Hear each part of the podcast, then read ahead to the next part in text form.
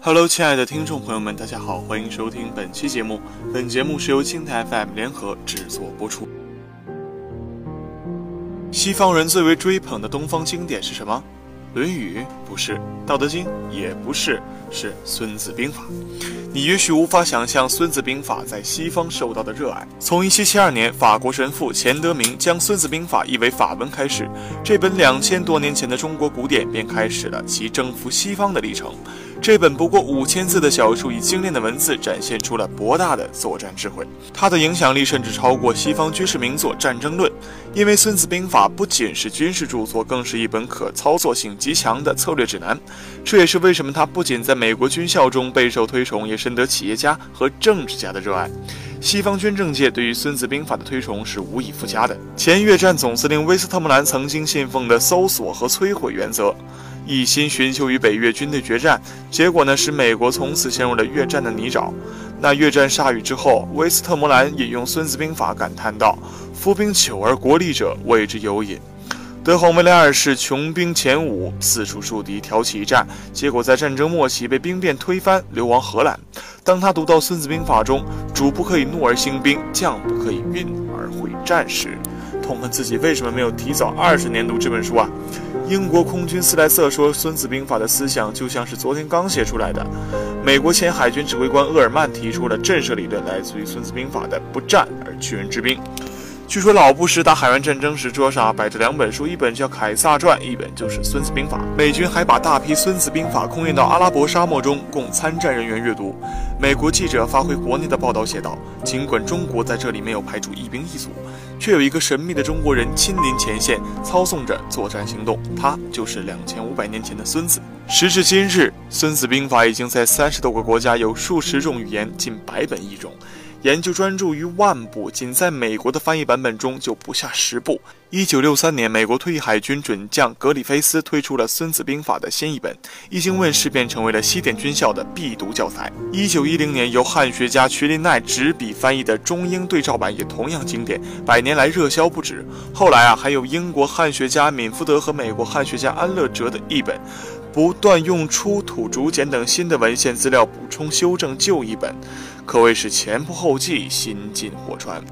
那《孙子兵法》的英译本在亚马逊教科书历史军事类别中排名第一，甚至前十名里两个都是《孙子兵法》的译本。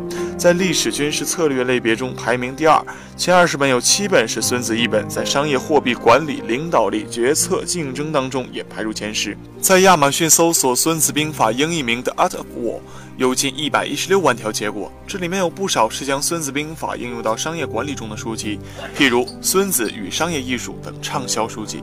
在美国有个现象，从西点军校毕业的优秀企业家特别多。西点军校是美国陆军学院的简称，也是美国陆军军官的摇篮。西点军校在纪律、策略、执行方面的严格训练，不仅能运用到战场上，同样也让投身商界的学生受益匪浅。孙子兵法的智慧给西点毕业生留下了深刻印象。他们发现啊，将孙子字字珠玑的战略思想运用到商战当中，同样令人叫绝。道天地将法交给企业家全局视野，让他们从企业文化、时机、地域、领导力、法规等多个层面去认识商业问题。知己知彼，启发企业家先做好充分的市场调研，再确定商业目标和实现路径。上兵伐谋，其次伐交，其次伐兵。告诉企业家，与竞争对手硬碰硬并非上策，不如搅乱对手的战略和合作关系。诸如此类的箴言，皆是。譬如：行人而我无形，治人而不至于人。兵贵胜，不贵久。避时机，避时机需，见死地止而后生，先胜而后求战等等，可谓博大精深。如今呢，两位西点军校的精英将《孙子兵法》运用到了 IT 行业，还出了本书。马丁·阿伯特和麦克·菲舍尔分别是 eBay 和 PayPal 的 CTO 级构架师，他们都恰恰毕业于西点军校，在校时学习的《孙子兵法》给他们留下了深刻的印象。他们不仅将《孙子兵法》的精髓运用到了技术管理和架构设计的实践当中，还将其提炼升华成了构架及未来一书。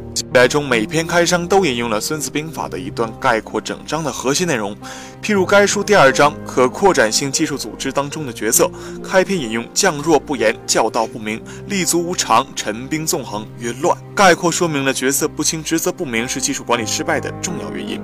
这本书还可以帮助互联网企业解决日常运营当中遇到的一些常见问题，譬如如何制定合理的企业文化，如何激励员工，如何构架合理的互联网框架，如何充分利用云计算资源等等。执掌易宝技术的 CTO 陈斌同样来自于易贝，他不仅继承了前辈 CTO 的管理思想，而且不辞辛劳地将这本 IT 界的《孙子兵法》译成中文，希望把硅谷先进的管理和技术理念引入中国。该书已经在中国火热上市，可在各大在线书店如当当、京东和亚马逊购买。好的，本期节目到这里就结束了，感谢您的守候聆听，我们下期再见。